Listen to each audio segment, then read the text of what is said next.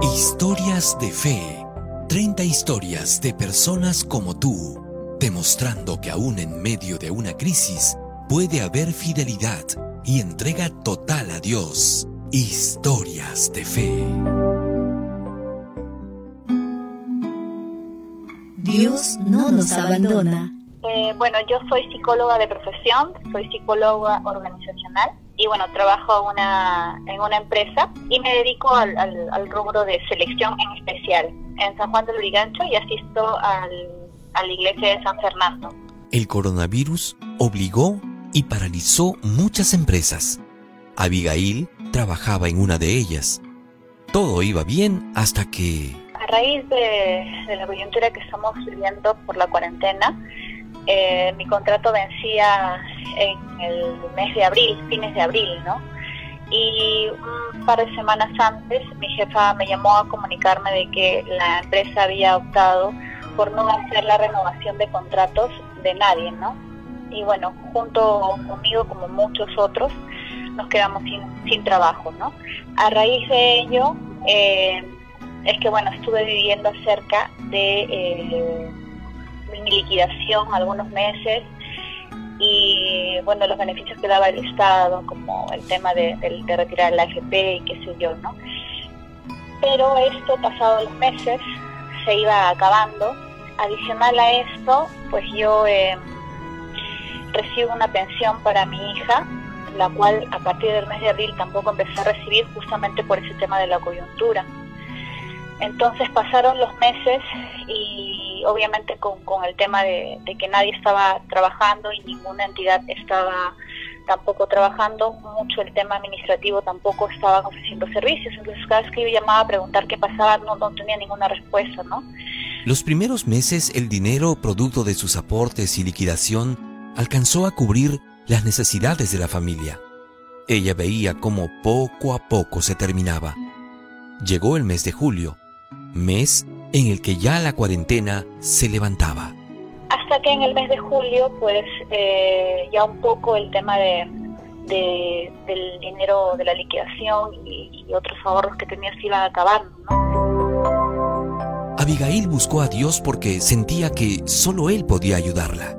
Y suplicando mucho, rogando, ¿no? Em, y leyendo un poco mi Biblia, encontré este versículo de Filipenses 4:19 que dice, mi Dios puede suplir toda necesidad vuestra conforme a su gloria, riqueza. Y bueno, entonces, eh, rogando a Dios, suplicando porque, pues de alguna manera puede ayudarme, porque el tema en el área donde yo trabajo, que es recursos humanos, no había, ¿no? Yo estaba postulando y junto conmigo postulaban 400 personas, entonces era muy complicado. Más que necesidad de trabajo o económica, había una necesidad espiritual. No, quizás es, es difícil de, de explicar, o de repente para los que somos cristianos es más sencillo de entender, ¿no?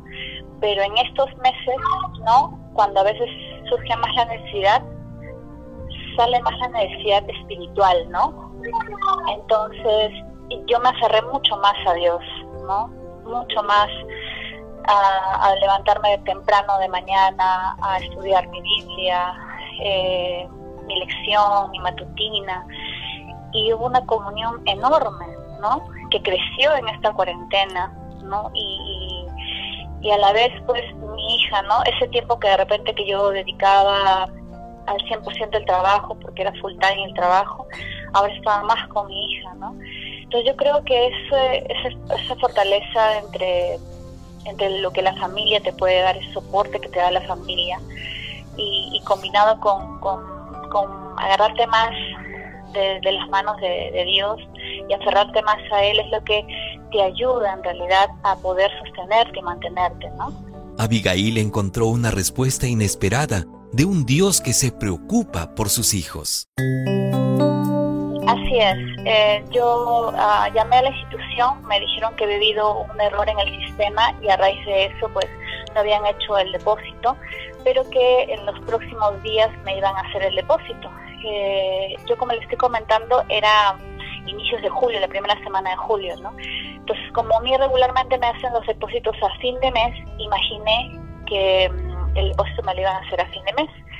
Pero no, dos, tres días después eh, me hicieron el depósito de los tres meses, incluyendo el mes de julio, o sea, cuatro meses, abril, mayo, junio y julio también. Entonces para mí fue en verdad una bendición enorme. Ella diezmó, fue fiel siempre y Dios contestó. Y aferrarnos, ¿no? Aferrarnos a sus promesas. Para mí este versículo de Filipenses 4, 19 fue a lo que me ayudó. Él nunca nos deja, siempre es fiel, así que aferrémonos de Él, de su mano, y, y confiados en Él, nada nos va a faltar. Dios no nos abandona. Esta puede ser tu historia. Búscanos en las distintas plataformas digitales de podcast como Historias de Fe. Escríbenos a historiasdefe.adventistas.org. Este fue un mensaje de tus amigos adventistas.